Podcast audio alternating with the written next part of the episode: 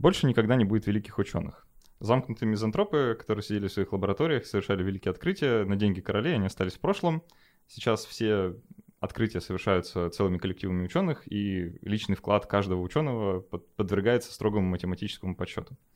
Привет, это Критмыш, подкаст для тех, кто мыслит критически. С вами я, его постоянно ведущий Александр Головин. И сегодня со мной в студии Мегабайт Медиа находится я вот, кстати, не знаю, как тебе лучше представить. Дирек... Заместитель директора отдела по научным коммуникациям университета ИТМО Дарья Денисова. Звук ошибки. А, заместитель директора Центра научной коммуникации университета ИТМО. И меня будет приятная аффилиация с разработчик магистратуры по научной коммуникации. Разработчик магистратуры по научной коммуникации. С 1 сентября доцент. Вау. Поздравляю с 1 сентября. Да, спасибо. И в этом эпизоде мы обсудим, как, э, в кавычках, измеряют науку. Э, как оценивают вклад отдельных ученых, какие там есть проблемы, ошибки и как будут оценивать вклад, возможно, в будущем, да, что пытаются с этим сделать. Я напоминаю, что этот подкаст существует только благодаря нашим патронам на сервисе Patreon. Поддержать проект и убедиться в том, что он будет существовать дальше, можно, пройдя по ссылке patreon.com slash либо найти ее в описании там, где вы это слушаете. Итак, есть такая наука измерять науку называется наукометрия. А можешь вкратце попытаться охарактеризовать, что это вообще такое? Что это за зверь? А, я должна сразу сказать, что я здесь э, нахожусь в позиции влюбленного дилетанта, потому что к наукометрии а, непосредственно самой наукометрии я не занимаюсь, но я как потребитель этой науки, как активный ее пользователь, как человек, который влюбленный в науку и изучающий ее с разных сторон, мне кажется, это очень важная вещь, которая полезна всем, вне зависимости от того, что вы, э, какое отношение вы имеете к науке. А наукометрию вообще в 69 году а, как термин ввел советский ученый, советский философ Василий Васильевич Налимов, и это очень приятно. То есть вот сама, само слово наукометрия, оно появилось в недрах Советского Союза. В тот же год, правда, придумали, Алан Причард придумал библиометрию, которая, в общем-то, сейчас синонимична и под наукометрией мы понимаем а, вообще область знаний, которая пытается количественно оценить а, научные результаты в зависимости от направления науки и учитывая еще какие-то дополнительные параметры. То есть это количественный способ оценить результаты научной деятельности. А почему это может быть полезно знать вот, не знаю, не ученому, а обычному человеку, как науку измеряют? Последний пример — скандал с водородной водой, когда в социальных сетях очень известных э, светских и таких селебрити-персонажей появилась э, очень агрессивная реклама, что они пользуются водородной водой, э, которая там стоит довольно много, и она помогает, высвобождает энергию клеток. И мне кажется, в такие моменты э, всегда полезно обращаться к первоисточнику и, и вообще понять, по крайней мере, что делать, когда такая информация появляется, куда идти, где ее можно проверить. Это вот посл... это самый свежий пример, который меня взволновал. А вторая история, что мы в любом случае находимся в обществе, которое производит знания, и мы должны как-то очень критически к этому знанию подходить, понимать, откуда оно берется, а, и понимать, можем ли мы доверять человеку, который это знание транслирует, будь то там научно-популярный лектор, заканчивая преподавателем в университете, или это научный деятель, и уж тем более, если мы какое-то отношение имеем к распределению ресурсов, к распределению грантов, и мы сейчас говорим про управление науки, это, конечно, критически важная вещь, но которой... Э, Чтобы понимать, кому свои... давать, кому не давать.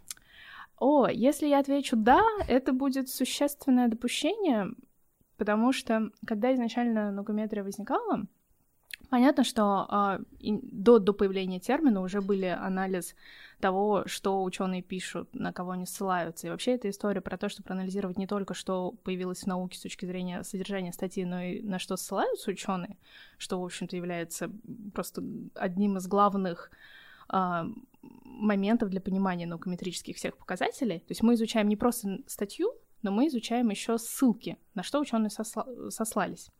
И в этом смысле, конечно, это существовало еще и до, и это позволяло соединить, понять, во-первых, что происходит в этой области, понять, куда двигаться, если вы хотите развиваться в ней.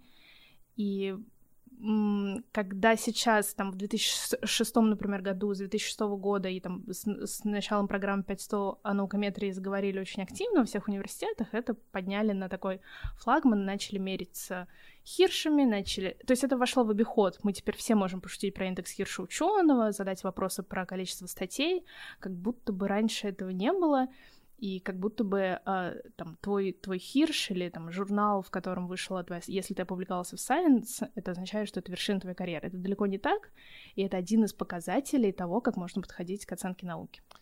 Ну вот э, с позиции такого обычного человека, который не ученый, э, просто иногда там в силу, не знаю, развлечений или хобби, он читает какие-то научные статьи, то понимать, как вот науку измеряют, может быть полезно, чтобы понимать, а что ты вообще читаешь там, а насколько это адекватный ученый, да, насколько это адекватный журнал и так далее. Вот ты говорил про Советский Союз, что наукометрия в Советском Союзе появилась. Мне один товарищ, который работал в той же лаборатории, что и я, только очень-очень давно, вот он рассказывал такую забавную историю, как у них тогда измеряли их вклад в науку, собственно, из министерства. Там не было тогда всех вот этих модных э, буржуазных вещей, типа индекса Хирша и прочего, а они измеряли в научных печатных листах. Угу. Дело, то есть, угу. э, ну, производительность, а, как на дое. Ну да, да, действительно. То есть они сдавали э, пачку макулатуры да, и сказали, вот мы произвели, значит, 400 листов научного знания, вот, пожалуйста. С двух сторон печать, да, на печатной машинке. Вот, то есть вот так вот оценивали. Сейчас, конечно, все немножко по-другому. Не знаю, наверное, имеет смысл вкратце, да, объяснить, э, какие показатели есть, что можно вообще измерять? Я немного верну тебя к мысли о том, что наукометрия развивалась там в Советском Союзе. Скорее, здесь главная ссылка к Василию Васильевичу Налимову в плане происхождения термина. Надо, mm-hmm. конечно, сказать, что основной вклад в развитие вообще показателей, а, в развитие вообще целой науки и направления оценки, так же, как и работа с библиометрическими индексами, конечно, все это проходило в Штатах, и тут нельзя не назвать Юджина Гарфилда, который, кстати, очень много ездил в Советский Союз, и вот последний учебник, который они издали, а, большой коллектив Уральского федерального университета совместно с Юджином Гарфилдом, у него там есть большое предисловие, где он делает большой реверанс в сторону советской науки. Это все-таки происходило там, и у нас просто вот развитие науки строилось совершенно по другим законам. Если возвращаться про обывателей, э, к вопросу, зачем это нужно обывателю, я приведу такой пример. Вот вы любите читать, и у вас есть любимый автор, художественную литературу. И вы, когда вы действительно изучаете, когда вы не просто получаете удовольствие от книги, вам хочется узнать нечто большее, вы, несомненно, изучаете, чем вдохновлялся, или кем вдохновлялся, или кого учился писатель. И таким образом у вас литературная сеть расширяется. Вы на несколько порядков проникаете, и вы начинаете понимать, ага, это отсылка оттуда, это отсылка отсюда. И в этом смысле ваш опыт становится более объемный. И, в общем-то, именно для этого и развивалась библиометрия, чтобы понимать, какие журналы в библиотеках хранить, какие нет. И активно наукометрию, например, используют социологи науки, чтобы, например, ретроспективно понимать там, атомный проект 20-30-е годы, что происходило, кто печатался и как. То есть я бы не сказала, кстати, что это универсальный инструмент для обывателя, в том смысле, что здесь очень велик риск э, скатиться в, там, в какие-то численные показатели и не до конца понимая, как в разных науках что происходит. Вот это можете, очень важный момент. Да, вы можете начать сравнивать там те же какие-то показатели или продуктивность ученого, который зависит от многих и многих параметров. Поэтому важный момент, который здесь можно прям э, оформить и запомнить, что наукометрию невозможно воспринимать как единственный способ и единственный метод оценки эффективности научной деятельности. Это один из компонентов. Вот. Это важная просто ремарка. Ну хорошо, а, давай тогда расскажем, какие есть э, основные показатели. Можно оценивать с разных сторон. Да? Можно оценивать ученого отдельного конкретно, можно оценивать э, институт или учреждение, в котором он работает, можно оценивать журнал, в котором он печатается. И для, каждых, э, для каждой инстанции, так сказать, есть свой показатель, и даже несколько. А, мне кажется, что на слух довольно сложно разобраться с показателями в плане того, что это, конечно, там, кто-то легче воспринимает формулу, и здесь надо понять, что есть несколько главных вещей, что мы можем оценивать. Мы можем оценивать показатели статьи научной, мы можем оценивать показатели журнала, и они во многом схожи. Мы можем оценивать показатели, показатели ученого, и мы можем показатели оценивать ученого в контексте его научной области, потому что во многом, и здесь у нас появляется термин нормализация, во многом показатели ученого математика, и, там, физика или гумани- гуманитария, историка, они будут совершенно разные, и в этом смысле можно и разные методики выбирать, и разные смотреть индексы, и не пугаться, если там какие-то показатели различаются. Но у меня вопрос к тебе, как человеку, который наукометрию сдавал. Давай, давай, давай самый простой пример, который, мне кажется, очень такой дискуссионный и очень показательный. Ну, ты наверняка помнишь формулу Хирша, э, формулу расчетного индекса Хирша. Вот у нас есть два ученых. Один ученый опубликовал 10 статей, которые, про, про, которые процитировали 50 раз, каждую из которых процитировали 50 раз. А другой ученый опубликовал 50 статей, каждую из которых процитировали 10 раз. Вот кто круче, на твой взгляд? 10 статей, ученого, у которого 10 статей процитировано 50 раз, у него индекс Хирша равен 10, а у ученого, у которого 50 статей процитировано 10 раз, у него индекс Хирша тоже равен 10. Да. То есть получается, что они как бы по индексу Хирша одинаковые. Теперь нужно пояснить, как я это рассчитал сейчас, да? Все на самом деле довольно просто. Индекс Хирша рассчитывается так. Э, у ученого должно быть n статей, на которые сослались n раз. То есть э, вот в этом примере ученого 50 статей, надо сказать, 50 статей, на них сослались 10 раз, да? Я уже забыл. Да, ну, не важно. А, Хорошо, да, мы а... рассмотрим две ситуации. Первое, у ученого много статей, и на них ссылаются равномерно, но какое-то меньшее количество раз. Да. 50 статей по 10 ссылок. То есть, а ввиду того, что у него на статью ссылаются не больше 10 раз... То есть есть как минимум 10 статей, на которые сослались 10 раз. Да, есть как минимум 10 статей. А, в случае с вторым ученым, у которого 50 Э, у которого 10 статей, на которые сослались 50 раз, у него тоже есть 10 статей, на которые сослались не менее 10 раз. Если бы у него было 50 статей, на которые сослались 50 раз, то индекс Хирша был бы, соответственно, 50. Вот. Теперь наступает философия, да, собственно, а что, о чем нам это говорит? Да, а теперь мы можем сдвинуть ползунок и сделать, например, пример, в котором у ученого три статьи, но на них сослались 100 раз. А, ну, ну, у него три индекс, индекс У него индекс конечно. Хирша все еще три, и просто не совсем понятно, а, чем обусловлена эта продуктивность, хорошо это, плохо ли. И в этом смысле а, индекс Хирша, который, кстати, не так давно придумали. Мне, мне, у меня складывается ощущение, что люди, которые только начинают знакомиться с наукометрией, они воспринимают индекс Хирша как некий абсолютный мандат на научную деятельность, хотя это придумали не так давно, в 2004 году в университете Сан-Диего появилась ну, Хирш, понятно, это фамилия физика, который это придумал. А, и это всего лишь попытка сбалансировать качественный и количественный анализ. Качественный в том смысле, что это анализ ссылок, то есть насколько эта статья была востребована у, друг, у других ученых, а количественно с точки зрения продуктивности, сколько статей написано. В этом смысле мне нравится пример, который э, приводит тот же Гарфилд, который, в общем-то, можно сказать, один из осно- отцов-основателей наукометрии как науки, а, он говорит про академика Лысенко, который генерировал гигантское количество статей, и если руководствоваться показателями только продуктивности, он бы был одним из ведущих ученых 20 века. Спасибо, но нет. Э, тут сразу возникает целый пласт проблем, вот, когда мы начинаем так ученых оценивать, потому что ну, у ученого появляется желание публиковаться как можно больше. Это, в принципе, наверное, нормально, да? А, но, с другой стороны, мы не сводим весь вот какой-то такой его научный вклад до ну, цитирования, которое он получает на свои работы. Хотя понятно, что он может и по-другому как вклад в науку вносить. Вот а... опять же про ученого, у которого там три статьи и 100 ссылок, да, у него индекс Хирша 3, хотя очевидно, что он, наверное, для науки сделал побольше, чем человек, который 50 статей опубликовал, на которые там по одному разу сослались каждую. А в этом смысле в 50-е годы 20 века начали происходить уже более осознанные, э, выходить более осознанные методики э, оценки эффективности научной деятельности. И, кстати, э, наукометрия, библиометрия, и если мы сюда добавим еще патенты и анализ вообще объектов интеллектуальной собственности, вообще существует термин, он у нас, мне кажется, менее прижился, технометрия. То есть мы комплексно, Первый раз слышу даже, да. Да, мы просто комплексно можем оценивать, что происходит в той или иной научной области. А какие критерии еще можно применить к оценке эффективности научной деятельности? Это такой очень сложный вопрос, над которым бьются лучшие умы и не только в университетах, но и в Академии наук. Наверное, в, уни- в университетах более активно, потому что это обусловлено рядом причин. Но есть такая классическая модель, если все упрощать, мы говорим, что мы можем посмотреть на результативность ученого по двум основным параметрам. Сколько он публикуется и какого качества его статьи, и сколько он деньги зарабат... денег зарабатывает, если он делает неокры. И если он что работает... Э, неокры, научно-исследовательские конструкторские работы. Открытые кон... опытно-конструкторские работы. Вот. Э, никогда не сталкивались с этой нет, аббревиатурой? Нет, вообще... А, но это справедливо для тех ученых, которые работают не в фундаментальных науках, а которые делают инженерные вещи, ну, понятно, например, да, инду- работают с индустрией. Руками, да. Ну, как бы не то, что что-то руками, это не обязательно. Они просто могут делать какие-то большие засекреченные объекты или, например, делать э, расчеты для корпораций, которые не будут никогда публиковаться. Это никому не нужно. Они делают конкретную вещь для индустрии.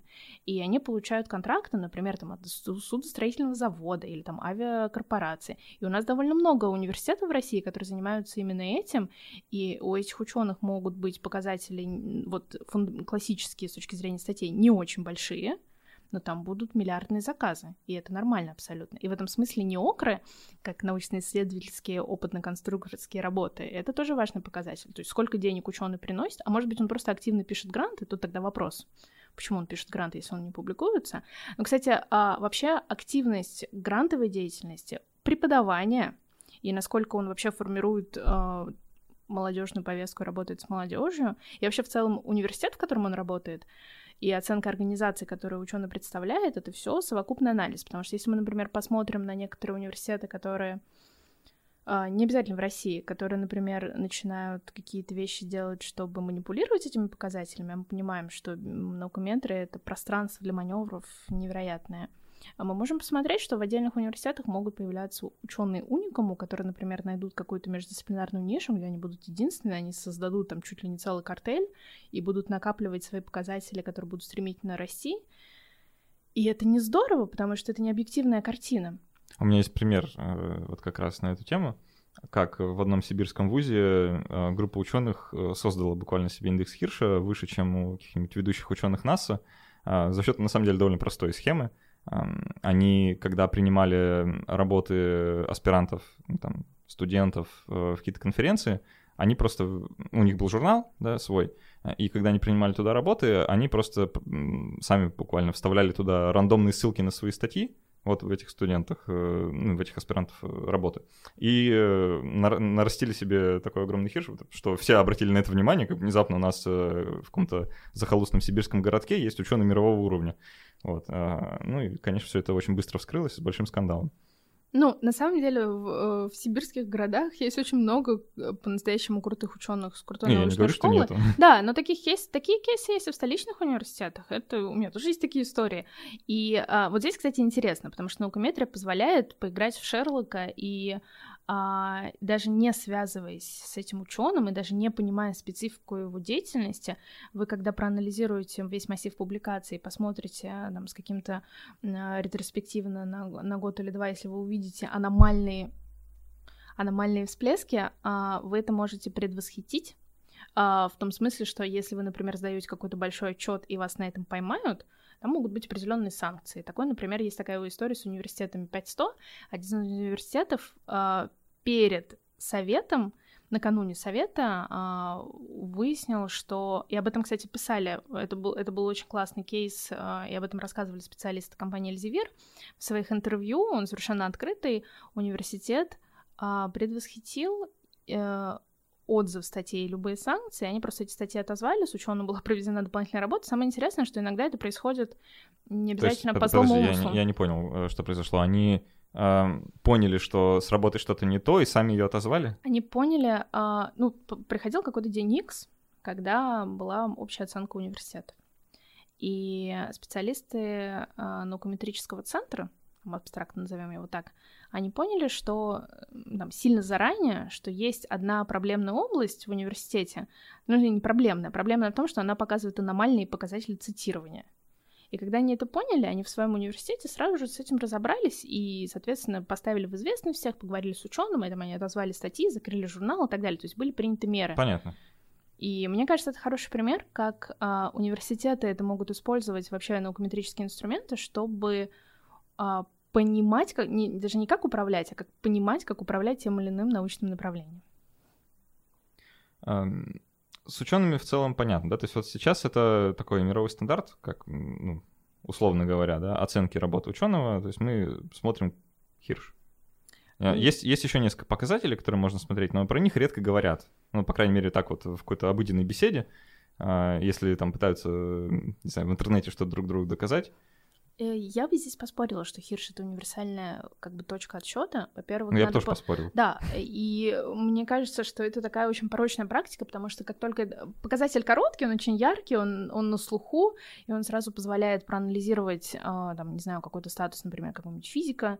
И надо понимать, что там средние границы Хирша для успешных ученых в разных областях его там можно посчитать, что, например, в компьютерных науках он не очень большой, там в районе 30, если это физики, то там это в районе 70-80, если мы говорим про топовые ученые. Причем эти показатели меняются, и это тоже понятно.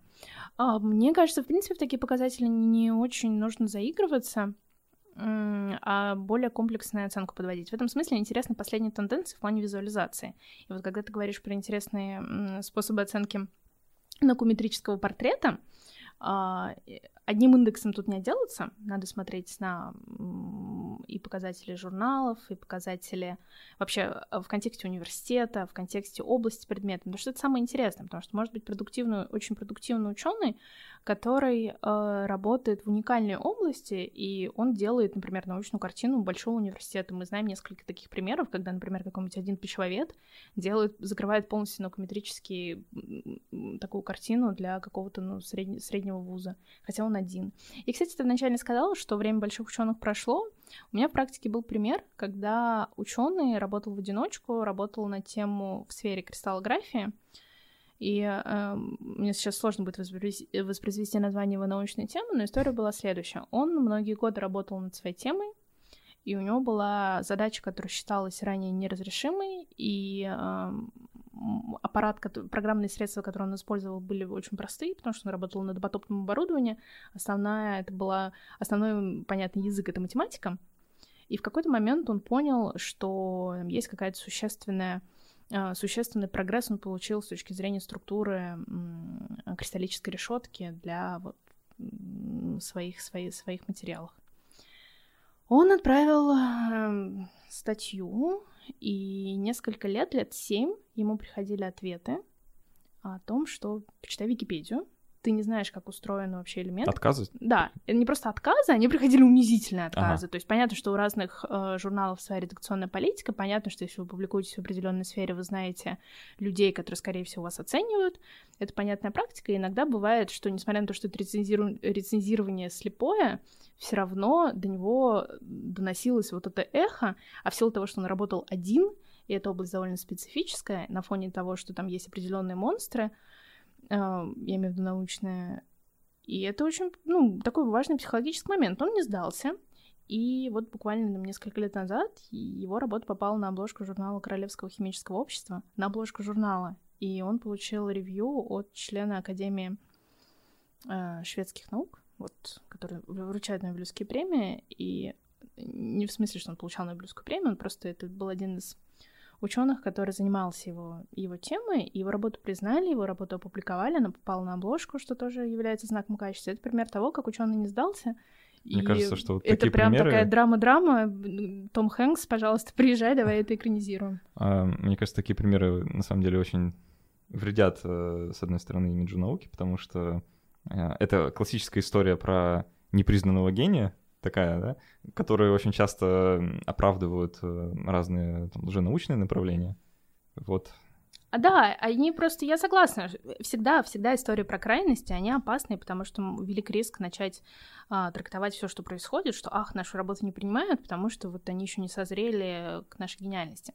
Здесь, кстати, надо сказать про прекрасное понятие, чем мне безумно нравится наукометрия, то, что, тем, что она преисполнена метафора, похлеще, чем иная, не знаю, литературная область. Ну, например, а, такая штука, как «Спящая красавица». Знаешь, такое «Спящая красавица» в наукометре? Нет. Это статьи, это статьи, которые пишут ученые, а, и они не получают никакого интереса со стороны академического сообщества долгое время. Ну, например, классический пример «Спящей красавицы». Есть такой загадочный физик, который, о котором много разных прекрасных историй, итальянский, э, Тори Майорано, Э, и он специалист в области физики, у него была работа очень сложная на тему теории вращения релятивистских частиц. Я надеюсь, что я не что-то сложное, здесь. Да, да что-то очень сложное. Он ее выписал там в районе 27... Ну, короче, в 30-х годах он ее выписал, или в 20-х. А... И она прошла вообще незамеченной. Потом у него, у него тоже его жизнь достойная экранизация, и к его статье вернулись, и она получилась просто максимальные там, всплески интереса, которые отразились в статьях через 30 лет, когда а, с помощью ускорителей получились новые новые частицы, и тогда стало интересно. То есть тут, тут э, прям какая-то такая прямая аналогия, то есть вот эта статья как «Спящая красавица», потом приходит какой-то принц-физик э, с большим именем, ее цитирует? Не или... принц-физик, потом появляется какое-то э, либо средство измерения, либо какое-то открытие, которое позволяет по-другому совершенно на это взглянуть. И а, ну то есть... ну, грубо говоря, что-то нашли, да, потом начали да. смотреть, что про это пишут, а вот человек уже 50 лет как про это написал. Угу, да. И часто такое? Ну, нет, понятно, что это такая, такая сказочная история, но она просто, она просто тоже довольно показательна в том смысле, что э, не все статьи, вообще не все статьи цитируются. Это, кстати, тоже есть миф такой, что там очень много статей никогда не процитируем, никогда не цитируются. Но здесь надо смотреть по времени, и еще одна метафора, которая мне очень нравится, период полураспада статьи. Ее тоже придумали где-то в 20 веке на тему того, что вот статья выходит, и там следующее, и у нее пик происходит, когда ее цитируют довольно часто, а потом все идет на спад. А по- по-моему, я, я слышал, что это называют период полужизни. Или, по, ну, то, по, что, то полураспада, да, да, примерно то же самое. Ну, понятно, что, например, там книги, э, точнее, не книги, а понятно, что статьи, например, по истории, они будут дольше жить. Просто потому что, ну, в исторической науке... Ну, там... Тут как с э, контентом в социальных сетях все происходит. То есть э, э, выходит какая-то статья в социальной сети там или на сайте, неважно где, да, и вот она в первые сутки там... Э, ну, даже видео на ютубе еще, наверное, понятнее пример, да, он первую неделю набирает вот все свои, э, там, большую часть, 90%, наверное, просмотров, а потом так вяло катится. И есть какие-то там вечно зеленый контент, что называется, да, который как-то равномерненько более-менее набирает. Вот со статьями то же самое происходит в журналах. Да, а потом могут быть какие-то флуктуации, если, например, там ну, что-то произошло. Что-то, что-то произошло. В этом смысле, кстати, интересно вообще а, вот все эти разговоры классические тем, на тему того, что гуманитарные науки — это не науки вовсе, и так далее, и так далее. Психология не наука. Психология не наука. Но мы не будем уходить в эту тему, я просто скажу, что тут интересно вот что. Вообще история про то, что ты, когда пишешь научную статью, ты цитируешь другие статьи, она справедлива для ну, там, хардкорных наук, типа физики, ты ссылаешься, там, в 80% случаев ты ссылаешься на другие статьи, которые, понятно... Я бы сказал, даже в 80% предложений, которые ты пишешь. А вот в гуманитарных науках немного не так, потому что в гуманитарных науках там подавляющее а, большинство ссылок, оно на книги и ты ссылаешься на книги. И в этом смысле это не журнальная публикация, и у тебя, если там пользоваться определенными показателями, которые учитывают только статьи, уже это начинает не работать. Что это означает? Что если ты сослался на книгу, это менее, менее важно, или там твоя работа потеряла в значимости отнюдь. А другой момент, связанный тоже с управлением науки, там, с точки зрения гуманитарного знания, есть такой классический пример, что, например, а, ученые, которые работают в частных крутых университетах в, в, там, в гуманитарных науках в Америке, они пишут больше книги, и статусно. Не знаю, всякие ученые сериалов, да, классические, у них, они работают в университете, они преподают, и они обязательно должны выпустить книгу. И это автор книги, и это такая важная часть вот образа успешного ученого. Вот это забавно, потому что в России, мне кажется, ровно наоборот дело обстоит. То есть э, книга, наверное, самое непрестижное, что может сделать ученый со своим временем в России. А, ну, есть множество примеров, когда это правда важные вещи, и это нужно делать. Я с удивлением обна... находила несколько примеров, когда ученый считал, что это дело его жизни, и его большая теория, она ему не хватило бы статей, хотя статьи тоже были, и он выпускал книгу, и если книга выходила в издательстве э, в хорошем и была переведена, для него это было куда более значимо, чем если бы это были просто статьи. И это опять вопрос о том, как мы оцениваем науку. А, мы, когда, например, разрабатываем образовательную программу, раньше от нас требовали, чтобы, а, когда мы пишем рабочую программу дисциплины, мы должны были ссылаться вот список литературы, он должен был быть не старше, например, там, двух или трех лет и, соответственно, у тебя там может быть какой угодно список, но у тебя должно быть как минимум 5, например, работ самых-самых свежих. С одной стороны, это оправдано, но я понимаю, что это универсальные требования ко всем дисциплинам. Если у вас какой-то классический учебник там по механике или по математике, или даже по той же научной коммуникации, ну, простите, если у вас основополагающая работа, которая издана там по, не знаю, Public Understanding of Science, и она издана в 20 веке, ну и что, теперь мы ее не включаем просто потому, что она... Я когда в аспирантуре учился, тоже сталкивался с с такой проблемой, что требуются вот ссылки новые, да, и если ты там на что-то ссылаешься, что вышло, вышло там в конце прошлого века, в 99-м году, у тебя уже вот так пальцем у виска покрутят и скажут, ты чё? Хотя новых статей по этой теме просто может не быть. А, другой момент, что у нас, а, как мне кажется, пока еще только разв... я сейчас аккуратно скажу, культура работы вообще с наукометрическими данными, культура работы с информацией, культура работы со ссылками, она ну, скажем так, в самом-самом начале, потому что только за последние пять лет это стало нормальной практикой, что происходят семинары по тому, как писать статью, какой у нее должна быть структура, какое у нее должно быть название, как ее правильно рассчитывать, нужно ли заранее планировать, в каком журнале ты хочешь публиковаться. Или ты просто сидишь, ждешь озарения, пишешь какую-то статью, и потом ты думаешь. И на самом деле ученые, которые сейчас ну, находятся в таком в самом соку и на пике своей карьеры, они говорят, что перед тем, как что-то сделать, что-то написать, подумайте, где потом это может быть применимо.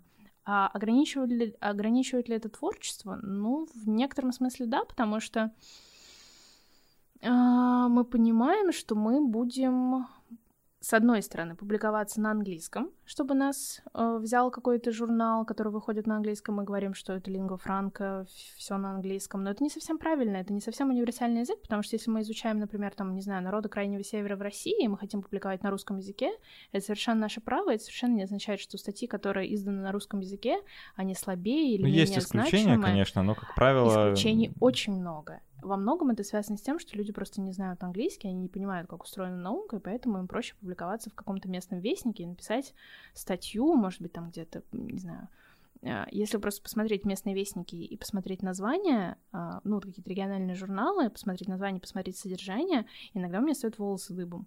Но это просто означает, что люди, а, они вот любят себя в науке так, что им не настолько важно вот э, то, что они делают. Это вообще, конечно, очень странно про это говорить, что там, ученые не понимают, как работает наука. Но, ну, к сожалению, слушайте, так иногда бывает. А ученые это, это такой очень собирательный образ. Есть же очень разные организации, есть очень разные ученые. Когда вот мы говорим про наукометрию, я почему сказала, что очень важно рассматривать а, конкретного исследователя в контексте его организации, потому что это правда важно. А тревогу, вот если возвращаясь к языку и к публикациям, тревогу бьют, например, французские ученые у которых такая же ситуация. То есть, если ты хочешь э, делать научную карьеру, тебе нужно публиковаться в английских журналах, и... А почему бы не, фа- не во французских? Почему бы не во французских? Или, например, с темами. А зачем я буду делать какое-то узкую, узкое исследование, не знаю, девятых подростков в каких-нибудь шушарах?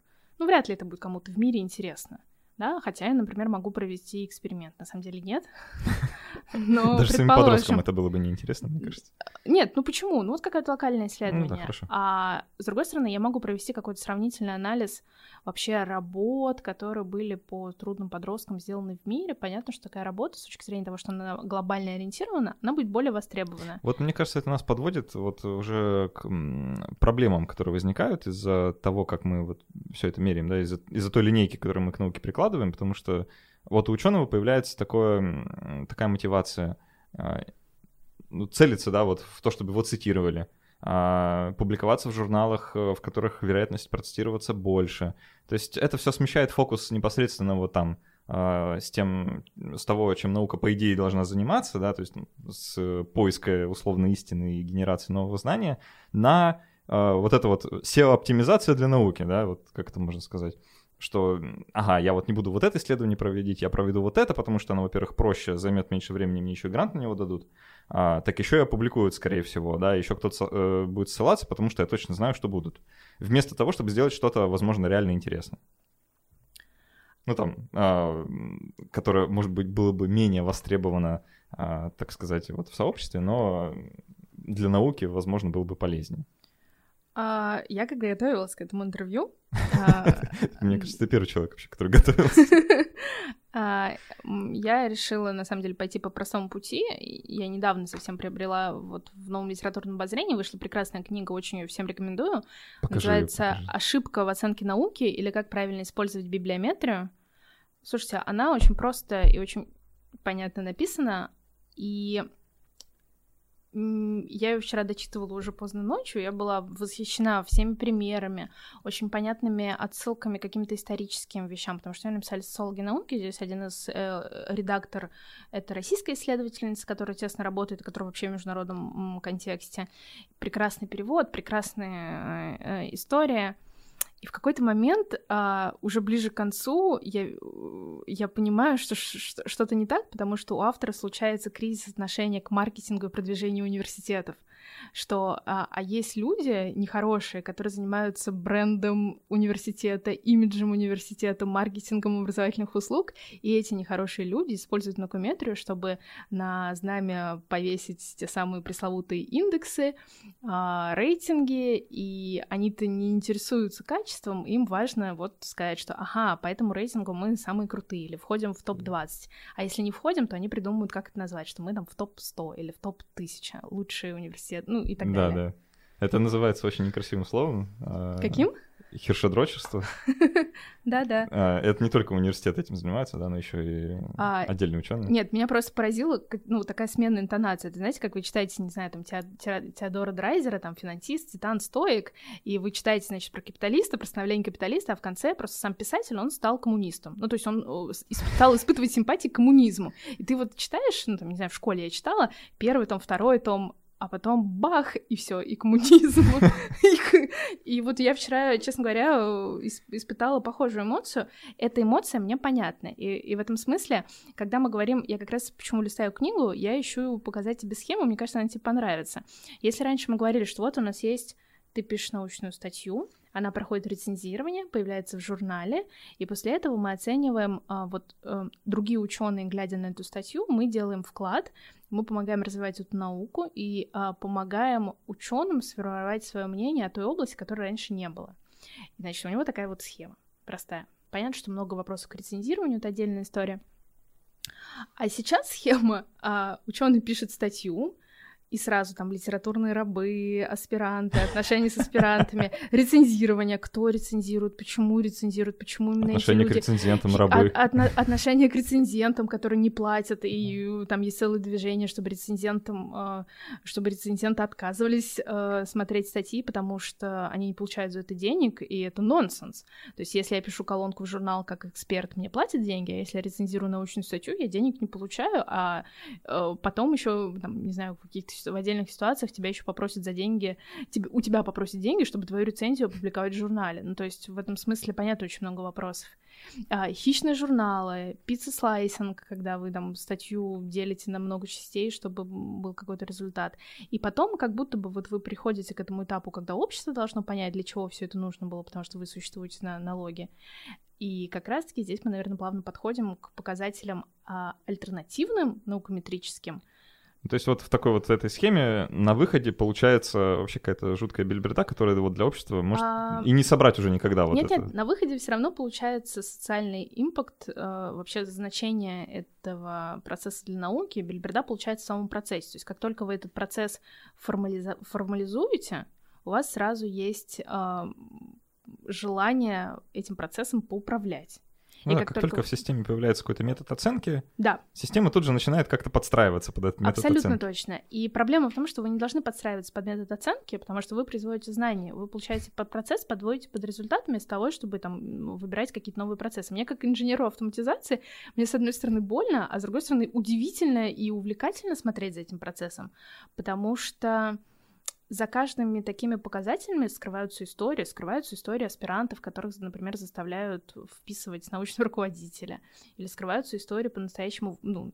Ой, я... вот давай я расскажу парочку таких, пока ты ищешь схему. Да. А, есть совершенно потрясающая история, а, которая, с одной стороны, а, ну, совершенно жуткая, а с другой стороны показывает э, состояние, да, вот э, отношение к Хиршу, к публикациям и так далее в одном коллективе ученых была такая нехорошая традиция включать директора э, отдела в, во все публикуемые работы. Вот, ну, вот так вот директор распорядился, да, иначе, в общем, какие-то санкции от начальства. А, но со временем, а, как водится, требования росли, да, и помимо директора отдела нужно было включать его жену, его уже выросшего ребенка, который, собственно, тоже там ученый, да, а, и когда коллектив, в общем-то, уже больше не мог сдерживать свое негодование, они стали включать а, в соавтор собаку директора. Да, то есть в мире есть собака, у которой есть, в общем-то, приличный хирш, вот, да, который является соавтором многих научных статей, которые цитируют, да. Вот э, собака, собака директора стала соавтором. И друг, другое занятное следствие, но это уже скорее даже не наукометрия, а общего отношения э, рецензентов как раз и журналов тому, как статьи должны быть написаны. Э, не помню, честно, в каком журнале, как ученого звали, надо будет найти. Э, ученый написал статью сам, послал ее в журнал. Ему ее вернули, сказали, слушай, э, так не годится, у нас принято писать в, во втором лице, да, э, перепиши. А он такой, ну я один соавтор. Да, как я буду писать, мы сделали, мы нашли, я один, да, я пишу я. Вот ему сказали, нет, так не годится, либо включи в соавтор, либо, ну как. Uh-huh. Вот, но он включил в соавтор своего кота. Uh-huh. Вот, вот, а я и кот. И теперь в мире есть кот, у которого тоже есть научная статья, вторым автором. Вот. У кота есть, а у вас нет. Нормально, да. А... Давай схема. Что там? Я вот, пока ты рассказывал, я вспомнила про историю. Всегда вот эти вот отношения, когда ты отправляешь свою статью вымученную, выстраданную, это всегда у, у всех ученых, которые активно публикуются, у них всегда есть какая-то история. А мне нравится история Эйнштейна. А, он отправлял статью в Physical Review, и... Ту самую статью? Ну, вот я не помню, история не в этом. Тут даже история не про, про не, не про сам предмет. То есть это уже было после Нобелевской премии, значит, наверное, все таки не ту самую. А, это было там в 30-е годы. А, он отправил статью, и ему пришел ответ редактора, что, вы знаете, тут вот, у вас ошибка в вычислениях, а анонимное рецензирование, ну, там, анонимный рецензент показал. И Эйнштейн, если честно, обалдел, потому что он не совсем понимал, ну, по крайней мере, вот ту, ту, ту, ту заметку, которую я читала, он обиделся, и там есть целая работа Эйнштейн против Physical Review, а, потому что он, во-первых, он написал ответ гневный редактору, что он не разрешил никому показывать эту статью до публикации. Ну, то есть это означает, что, скорее всего, он не очень понимал, как это работает. Ну, ну как бы на то Эйнштейн. Но надо сказать, что Physical Review он, видимо, больше не публиковался, это, кстати, надо проверить, но через год он исправил свою ошибку, в этой статье. То есть все-таки э, признал. Да, ошибку в вычислениях он нашел, и опубликовался в другом журнале. Ну, как бы надо, иногда надо немного свое эго. Даже если вы Эйнштейн. Даже если вы Эйнштейн. Перепроверять. И у вас уже Нобелевская премия. На Ой, и, и последний пример про Эйнштейна. Я просто вообще удивлена была а, насколько его к нему часто обращаются исследователи наукометрические. Вот к вопросу про рейтинг, да, то, о чем ты сказал, что любая система, она потом порождает способы потом, как эту систему и побороть. А рейтинги, которые сейчас во многом стимулировали развитие наукометрии в университетах. Рейтинги университетов. Рейтинги университетов. Как бы мы еще оценивали а, изменения в университетах, если не с точки зрения академического превосходства, если бы не статьи. И вот как раз-таки история про международную конкурентоспособность, она как раз-таки во многом предопределила историю с рейтингами. А, как вы знаете, шанхайский рейтинг, он учитывает нобелевских лауреатов. Это довольно забавно, потому что а, у всех рейтингов есть а, такой закрытая а, система оценки, например, э, экспертов. То есть, ну, вы не можете просто каждую цифру в этом рейтинге проверить. Ну, там своя формула, которая у каждого, под замком. Да, у каждого, да. у каждого есть, да, у каждого есть своя формула, но вот шанхайский рейтинг, он еще э, э, учитывает нобелевских лауреатов. И история в том, что когда э, Эйнштейн работал, он работал в университете, который после э, разделения Германии, университет, в котором он оригинально работал Эйнштейн, он распался на два. По-моему, Свободный университет Берлина, сейчас Гумульдовский университет. И э, если университет ставит аффилиацию, что у них был Эйнштейн, это меняет их позицию, позицию в рейтинге на 100 баллов. Ага. Ну, то есть они не могут поделить Эйнштейна, это примерно такая история, как с Колумбом. Ну, то есть там каждый город, Колумб был у нас. Я не знаю, в России у нас есть такие примеры, за кого мы боремся? Um, не знаю, за какого-нибудь Ломоносова. Ну, то есть... он работал, там он работал. И, и, э, и понимаешь, понимаешь, да, насколько это абсурдно? Эйнштейн получил премию в 2020 году. Нобелевскую, в 20 или 21 Какое это отношение имеет сейчас к, к рейтингу университета? Как это сказывается на, там, не знаю, свободный университет Берлина или там... Причем это же, это рейтинг, как бы не рейтинг в вакууме, да, это рейтинг для абитуриентов. Абитуриентов, да. Вот, и... вот э, вы студент, да, и вы, ну, абитуриент, вы пытаетесь понять, куда поступить, и вот э, позиция в рейтинге, да, вот внезапно зависит от того, э, куда аффилирован Эйнштейн, который там в 20-х годах получил Нобелевку. Да, да, вот такая история. Занятно. А, есть как бы альтернатива, да, развивающаяся, вот давай э, к ней уже будем подходить, потому что не все довольны вот сложившейся ситуацией, понятное дело, потому что есть куча проблем, э, абьюзов, использования этой системы, там, э, и хвост, и в гриву, и есть целый пласт ученых, которые хотят как-то, чтобы было по-другому. Э, вот как, как можно по-другому? Как можно по-другому? Я нашла ту схему, которую я искала, которая заканчивается очень романтично символическим капиталом. То есть вот от статьи к символическому капиталу мы движемся. Ну, то есть вот простая схема. А вот схема, когда у нас от статьи к символическому капиталу мы движемся через всю это многообразие нау- нау- научной деятельности. Так вот, поговорим про символический капитал. То есть в конечном итоге у нас наука должна м- не то, что приносить пользу обществу, но должна быть как-то воспринята, и этот символический капитал должен как-то учитываться, и не всегда наукометрические показатели позволяют это делать э, теми методами, которые есть. И получили развитие альтернативные показатели, которые оценивают, которые помогают понять э, влияние научной статьи на средства, на, на общество через упоминание в средствах массовой информации и в различных других ресурсах. Что это означает на практике? Это название получили альтметрики, ну, такое сейчас э, довольно популярная штука, и многие идут в это направление, потому что это позволяет понять, насколько статья была востребована не только у академического сообщества, но и вовне, что, кстати, между есть определенная корреляция. Там, это известная история про э, индекс Хирша Нью-Йорк uh, Science, да? А, Индекс Хирша? а, то, то есть... Нет, импакт-факты. Да, да, импакт-фактор. Импакт-фактор, Что да. Вырежите это! Вырежите это! Что смысл в том, что у некоторых не профильных, не, не научных изданий, да, просто ну, у газеты буквально, да, у нее можно рассчитать условный импакт-фактор, Просто потому, что если они публикуют у себя информацию о какой-то научной работе, то эта научная работа получает цитирование, потому что ну, большая аудитория у газеты. Вот, поэтому у газет есть условный импакт-фактор научный. Да, импакт-фактор. Понятно, что он там не рассчитывается там в 2-5 лет. Естественно, понятно, что там нет никаких окон цитирования и так далее. Это внимание общества. А, соответственно, это довольно новый показатель. Он активно развивается сейчас на Западе. А, у университета ИТМО есть отличная возможность а, воспользоваться. И, мне кажется, вот в Центре научной коммуникации под руководством Димы Малькова про прошло первое исследование по анализу 200, 250 тысяч статей научных было проанализировано, а, кластеризованы они были по, по университетам, и задача была... Э, вообще, как, как мы пришли к альтметрикам, довольно любопытно, потому что изначально э, у нас была попытка каким-то образом сопоставить коммуникацию научную и результативность научной деятельности. То есть насколько эффективно коммуницируют... Насколько... Есть ли какая-то связь между эффективной внешней коммуникацией и результативностью научной деятельности. Ну, то есть, грубо говоря, насколько в, в СМИ, там, в обществе или еще где-то говорят о, о там, конкретной работе. Да, и как а, это влияет на работе. продуктивность? И, соответственно, вот наша исследовательская команда под руководством Дмитрия, она выбрала э, альтметрики как очень интересный и понятный инструмент, который позволял, во-первых, очень новый, который позволял э, сразу, э, скажем так, э, сделать унифицировать показатели, которые можно оценить. Потому что у альтметриков есть... Во-первых, мне нравится, как они выглядят. Еще раз про метафоры. Это пончик, альтметрик донат, который э, состоит из...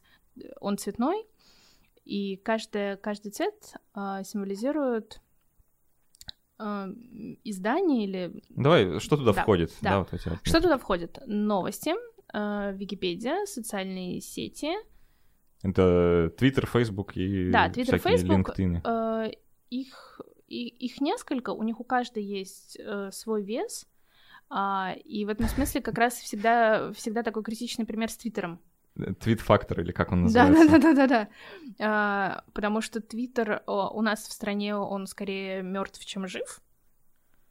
Ну, Кто-то пользуется? Нет, безусловно, кто-то пользуется, а, например, для американских ученых это очень такой продуктивный способ э, коммуницировать свои результаты. И что еще важно отметить? Альтметрики э, научились не только смотреть те материалы, где есть непосредственно упоминание ДОЭ, там еще есть какой-то более сложный подсчет, где вы просто, там, если в статье упомянуто ученый, название организации, название его статьи, то он так или иначе фиксируется. Но история в том, что а, научиться анализировать, в каких, какие стать, каким статьям было приковано внимание общественности, и потом уже на основе этого сделать те или иные результаты и посмотреть, есть ли какая-то вот, корреляция между этими работами. Здесь тоже есть масса курьезов. Ну, например, а, там, статья, в которой соавтор Обама, очевидно, привлечет массу внимания. Там, статья была по изменению, по изменению климата. Понятно, что он был один из соавторов. А, это, кстати, еще Нобелевский лауреат. Если Обама начнет преподавать, он кому-то должен повысить шанхайский, шанхайский рейтинг, я думаю. Довольно сильно, наверное. А, ну вот, и история в том, чтобы посмотреть на, во-первых, показатели университета, если мы отбираем топовые статьи и смотрим, а, какой у них индекс Altmetric, Altmetric Score, который вычисляется по формуле, учитывая все-все эти показатели. И а, история была следующая. Университет 500 получили беспрецедентные условия и толчок к развитию именно продвижения в медиа и в социальных сетях с точки зрения там, всех, тем, всех этих страшных слов про международную конкурентоспособность. И э, никогда они не были, в, никогда они не сравниваются ни в каких методиках, по крайней мере, ранее не сравнивались с большими университетами МГУ и СПБГУ, ну, потому что у них отдельное финансирование, отдельный вообще мироуклад, мироустройство, ощущение себя. А, и вот на индикаторе, не знаю, вы прикладываете ссылки? Мы прикладываем, да. А, вот, мне кажется, очень полезно будет почитать интервью, которое индикатор ловко назвал «двое против всех», а, о сравнении альтметрик, э, о, сравнении показателей альтметриков а, у вузов 5100 и университетов СПБГУ и МГУ. И главный, главный положительный вывод про это исследование в том, что действительно университеты 500, которые занялись продвижением своей научной деятельности, продвижением результатов своей научной деятельности, действительно видно, как они на графике, они действительно растут, и... То есть о них говорят э, больше да, в СМИ, они, в социальных сетях? они говорят больше. Другой вопрос, что не всегда этим осознанно управляют университеты. А, конечно, всегда в любом рейтинге, в любом а, анализе всегда идите смотреть, что происходит у топовых российских университетов, например, у физтеха. Потому что в другом исследовании, которое мы проводили, то, что они делают с социальными сетями, даже там при, при определенных погрешностях, оказывается, что их аудитория в социальных сетях, даже если они не состоят в сообществах, они очень активны. И, ну, вот здесь тоже у физтеха есть очень интересные результаты с точки зрения статей, которые были восприняты. А, в некоторых университетах случайно так получалось, что просто статья какая-то выходила, она была поддержана международными партнерами, и тут надо понимать, что если в статье несколько соавторов, Altmetric Score начисляется автоматически всем. И вдруг оказывалось, что вот эта статья была наиболее притягательна. Интересно посмотреть альтметрики как показатель для определенных ученых, и в этом смысле можно всегда сравнить. Вот университет себя позиционирует как, например, условно-гуманитарный, а, там, например, самые цитируемые статьи у него за счет одного исследователя, который часто принимает участие в материалах, а, в разработке материалов, например, статистика по ожирению вообще во всем мире. Ну, это Вышкинская, да, пример. Получается, что вышка, у вышки Altmetric Score самый высокий у тех статей, которые связаны, например, с медициной. Хотя uh-huh. это один ученый, который имеет аффилиацию с вышкой, и он не является, ну, там, олицетворением вышкинской науки.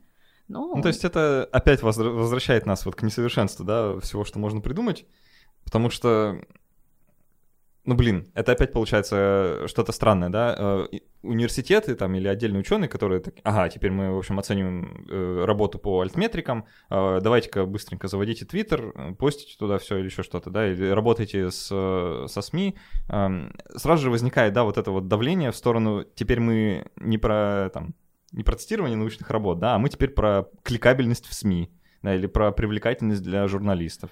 А, ну, с одной стороны, понятно, что такие, такие настроения могут витать, а с другой стороны, ну, так всегда и было. Понятно, что на уровне каком-то интуитивном, если вы займетесь, займетесь какой-нибудь хайповой темой, модной, еще и там, не знаю, редактированием генома, близнецами или...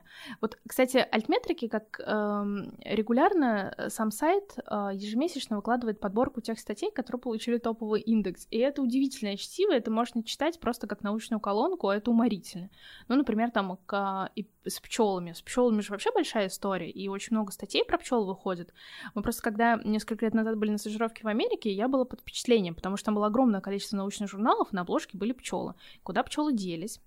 Пчелы убийцы, куда делся мед, и на самом деле это такая очень большая была научная тема, вот последние там несколько, несколько лет назад. С пчелами-то что-то не то, а вы не знали, в общем-то.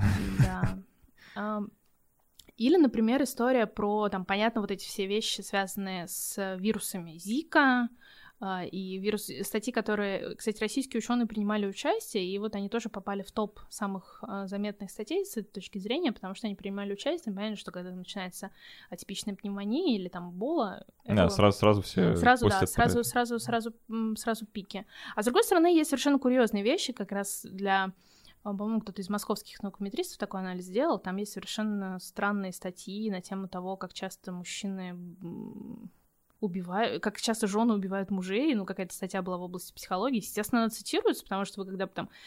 Это же вся такая схема про научные новости, э, которые в таблоидах, например, публикуются. Мы сейчас не говорим про серьезный научпоп, не говорим про какой-то взвешенный подход к научным новостям. А, понятно, что вы наверняка прочитаете эту новость, чем не знаю, улучшение характеристик какого-то метода на столько-то процентов, который потенциально, может быть, когда-нибудь приведет к чему-то э, небольшому. Да, э, и тут еще мало того, что напечатают где-то в таблоидах, так еще и преувеличат. Э, ну, не факт, конечно, но вполне возможно, да, что еще и выводы преувеличат, скажут, ну, что а, каждый второй мужчина убитый своими женами. Там, ну, ну, естественно, естественно. А, так как это СМИ и журналист, журналистика, она иногда дает такие вот сбои. Да. Но тут очень велик риск скатиться. Здесь просто можно, не знаю, призрак оперу включать, потому что, а, с одной стороны, мы понимаем, что какие-то у нас должны быть параметры, по которым мы оцениваем, и в этом смысле альтметрики позволяют довольно точно и посмотреть вообще на весь спектр, потому что они, например, же учитывают еще и Википедию, и вот эти недавнее исследование, которое, о котором наверняка Аня Бирюкова рассказывала в предыдущих ваших эфирах, оно касалось э, того, что ее исследование, которое она привела в рамках своей диссертации, оно касалось того, что давайте посмотрим, какие научные темы интересуют пользователей Википедии. Да, мы про это говорили. И оказалось, что это совершенно не те вещи, о которых мы анализируем и мы смотрим в медиа. В медиа у нас там космос, в лучшем случае патриарх с пингвином, который в антарктическую экспедицию отправился. Э, и это, кстати, не научная новость, это просто новость, которая вышла в рубрике «Наука». Это как бы отдельная, отдельная тема для разговора. А в Википедию люди приходят, чтобы посмотреть, что такое, там, не знаю, ВИЧ-инфекция, или что такое какой-нибудь, не знаю, девиация, или там, не знаю, от, а, ну, вещи Про порноактеров мы много говорили. Да, да, да, это, это на самом деле очень важно. Ой, я не про... Это действительно важно. Я, я, я, я просто в контексте... Нет-нет, я в контексте, я просто вспоминаю ее исследование, мне, если честно, страшно становится, потому что люди идут за какими-то базовыми вещами, про там устройство мужских, женских, там, половой системы, это означает, что если они идут в Википедию, слава богу, что они идут в Википедию, они куда-то на сайты, там, не знаю, про как эта вся история называлась, там, с половым партнером одним, одним, когда ты накапливаешь вирус. Ну, то есть вот это все безумие, и... Не... Так, вот это тоже можно вырезать.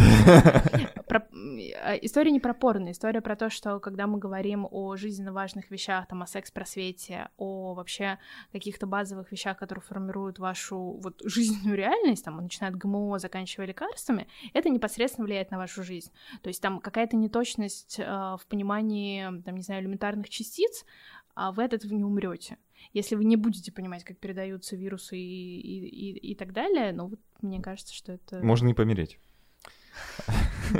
Вообще в любом случае. Порно актеров, правда, важно. Ну да. Ну, в общем, получается такая история, что вот а, традиционные метрики, вот у них э, такие проблемы, но их все используют, и вроде как все уже привыкли, и можно даже в споре там где-то в интернете апеллировать. Э, да вы смотрите у этого журнала Impact Factor 2, а, при этом не делая поправку на то, что это там какой-нибудь психологический журнал. Вот. Есть альтернативные метрики, которые так, такие более либеральные, что ли, да, где можно посмотреть, как про это говорят в СМИ. А, в общем-то и все. А, и есть какие-то такие настроения среди ученых, что а давайте мы вообще откажемся от э, вот этих вот странных публикаций в научных журналах, которые у которых масса проблем, да, и вообще непонятно, как ими пользоваться, и они э, зачастую вместо того, чтобы помогать науке, чем они, по идее, должны заниматься, создают препоны на пути. И вот есть по крайней мере, э, в биологии, физике сейчас есть просто ресурсы, на которые ученые могут зайти и в формате форума просто друг с другом обсуждать э, буквально сырые данные без того, чтобы где-то это публиковать. И есть мнение, что это даже более продуктивно, чем традиционный способ передачи научной информации. А, опять-таки, мы можем это по-разному подходить к использованию тех или иных методик. Вот с точки зрения научной коммуникации нам все-таки важно анализировать э, и повестку, потому что с помощью библиометрических вещей и с помощью баз данных мы можем понять научную повестку и предвосхитить, например, а, там, те или иные публикации. Мы, конечно, не можем по наукометрическим показателям понять, там, кому вручат Нобелевскую премию, а Нобелевскую премию мы понимаем, что осенью это просто невероятный всплеск вообще интереса вообще всех э, к науке. А, но история, история как, э, извини, пожалуйста, да. как, как всплеск интереса к ветеранам в, э, в День Победы, вот то же самое. А, ну, Все про это говорят постоянно, потом забывают. Ну ладно. К, к, к сожалению, так. Но э, надо сказать, надо дать должное Нобелевскому комитету, который изначально, помимо того, что они публикуют э, информацию о тех, кто получал эту премию, они еще делают ссылку на какие-то медиа, медиа вещи. И мне кажется, это полезно. Там последние все вещи связаны с циркадными ритмами. Может быть, в конце концов, это убьет появление там той же водородной воды в социальных сетях, на которые ориентируется молодежь, которая, ну, не, я сейчас, может быть, ворчу, но меня, правда, этот пример, если честно, убил, потому что, ну, мне кажется, это Про прям, водородную это, воду? Да, про водородную воду, потому что это прям очень грустно. Слушай, ну это же прикол Стар как мир, по-моему, это же еще дигидрогена монооксид была история в Австралии mm, в одном да. университете. Я, наверное, тоже прикреплю ссылку на эту замечательную историю. Ну, мы же не будем туда заходить. Я, если честно, у меня сломался таймер где-то в середине, и я сейчас не знаю, сколько прошло времени, вот, поэтому давай мы... А, я уже попытался подвести примерно какой-то итог. Вот, если у тебя еще есть что-то добавить в конце.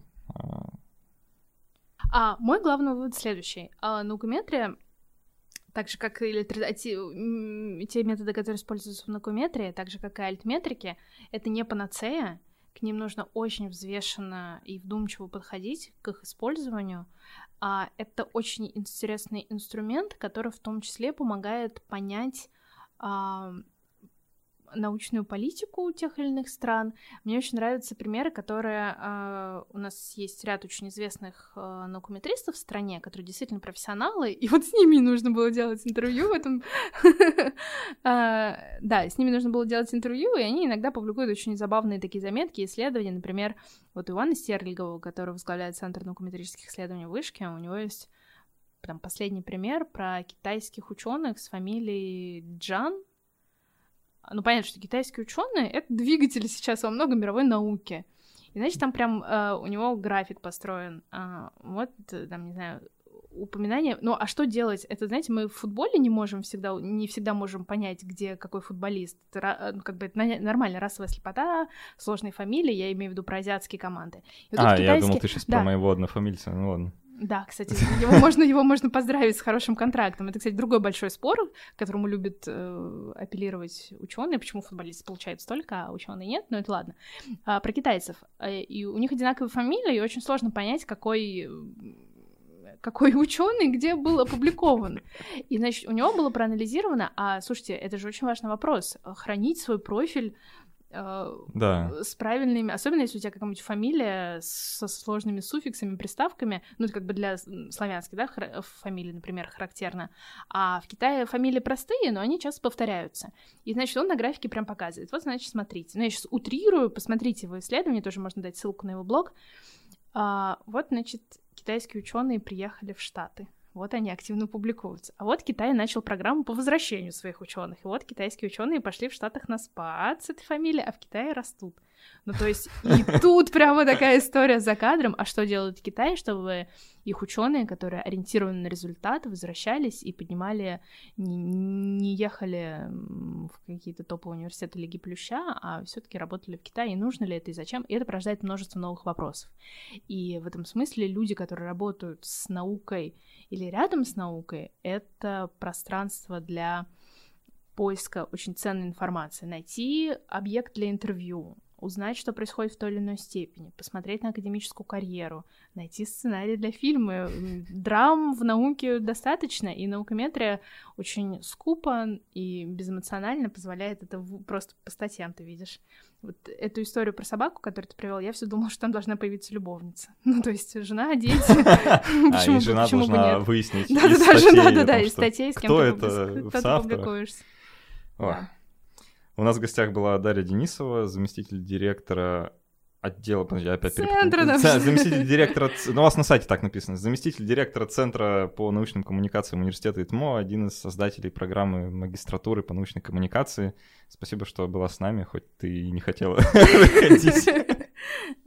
Да, спасибо вам большое.